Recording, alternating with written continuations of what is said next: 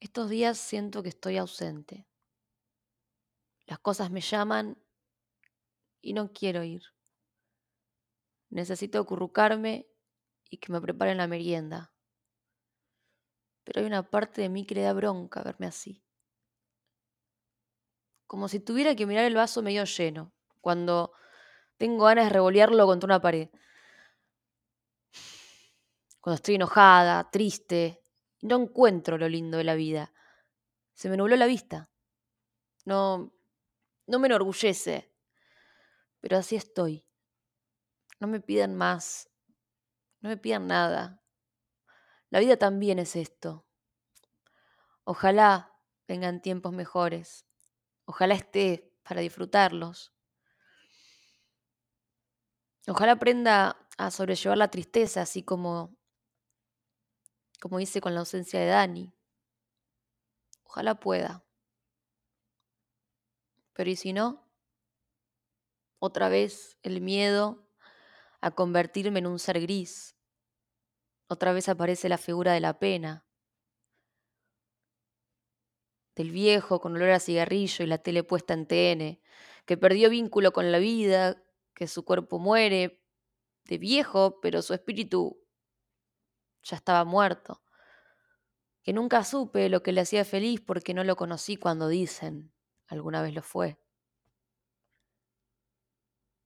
Tal vez eso tengo que hacer, una lista de las cosas que creo me hacen bien. Cantar, ver los Simpsons, comida rica, un budín helado, mis amigues, ranchar, ver una peli, escribir, fumar porro, Fito Páez, pelis de chicas, tocar la guitarra, dormir la siesta, seuma, tomar mate, una cerveza, una chocolatada. Lo escribo, pero no ansío hacerlo. Perder entusiasmo. No quiero alarmarme, no quiero el fantasma del abuelo triste amenazándome en convertirme en él otra vez. No sé ser triste, no suelo estar ahí. Me desconozco, no me identifico, me, pierdo. Es, es un mood que no sé cómo llevar porque no lo busco, me ataca, se apropia de mí. Me tira en la cama y solo me repite todo lo que no estoy haciendo me hunde, me empuja en una espiral del infierno de la que hoy, al menos, siento que no tengo las herramientas para salir. Estoy perdida, desorientada, no sé qué tengo que aprender de todo esto. Que la vida es efímera, ya lo sé. Que las cosas pueden irse a la mierda de la nada también. Supongo que tiene que ver con el día a día, porque de eso se trata esta enfermedad, afrontar el día a día se trata de esperanza. Y por más que deteste admitirlo, se trata de fe. Odio la fe. Pero entiendo que ante la incertidumbre absoluta es necesaria. Fe en mi mamá, no en cuestiones mágicas. No creo en Dios ni en los cuentos de hadas. Creo en la gente, en los motivos y en las listas de cosas que hacen bien. Esa es la vida. Esta es una tristeza diferente, porque no es la de la ausencia, sino la de la amenaza de la ausencia. No sé si es aún peor. Es la tristeza que no tiene horizonte, que promete ser larga. Por eso no puedo llevarla, porque no es como con Dani, no es aceptar un hecho que me cambió la vida, que me llenó de dolor. No es convivir con ese dolor de la ausencia. Es aceptar que todo puede pasar, que puede salir bien como mal, que hay que acompañar, que no hay que especular, que hay que vivir el día a día y esperar lo mejor.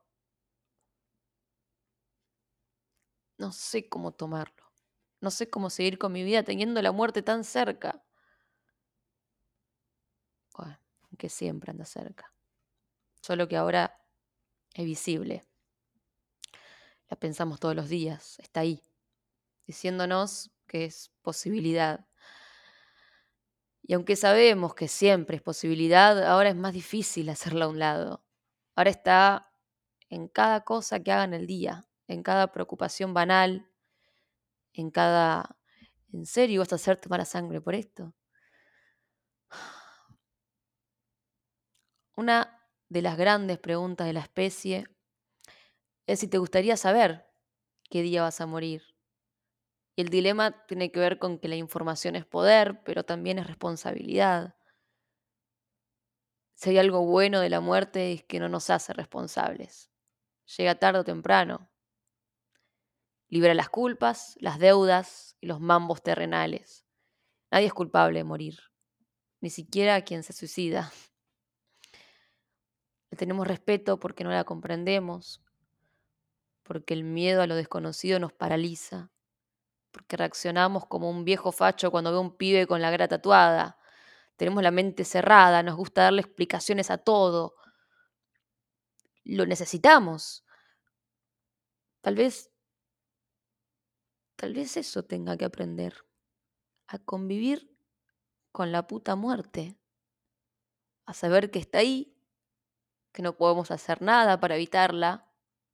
La podemos demorar, sí, pero es inminente.